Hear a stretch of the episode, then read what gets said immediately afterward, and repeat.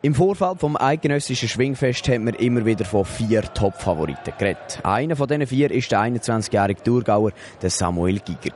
In Topform ist er auf Zug gereist. Am Fest selber ist es ihm aber nicht nach Wunsch gelaufen. Schon nach dem ersten Tag war klar, dass er aus dem Titelrennen draussen ist. Vielleicht sei er sich selber ein bisschen im Weg gestanden, so der Samuel Giger. Der Druck von haben wir natürlich schon recht gespürt, aber mit dem kann ich grundsätzlich eigentlich da habe ich bis jetzt meistens gut umgehen Das ist mehr der Druck, den man sich selber macht und man da vielleicht ein bisschen zu viel aufbürdet. Ich weiß es auch nicht.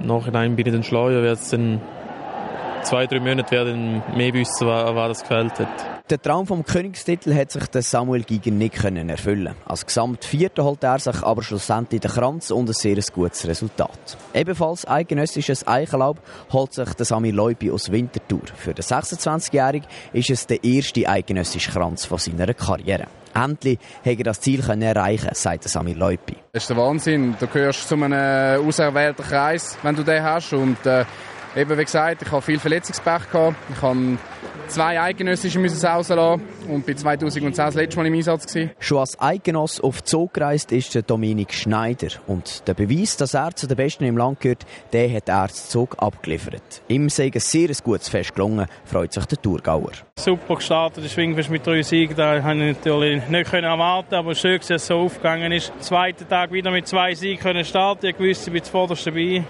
Im fünften mit dem Stuckenriegel habe ich den stärker gefunden. Im siebten hätte ich ein mehr erhofft, aber das Ziel habe ich erreicht, der Kranz, alles andere war Zugabe. Gewesen. Ein weiterer Ostschweizer, der abgeliefert hat, ist der Zuzwiler Daniel Bösch. Er ist zum dritten Mal Eidgenoss geworden. Im Ganzen haben Schwinger vom Nordostschweizer Verband zehn eidgenössische Kränze geholt.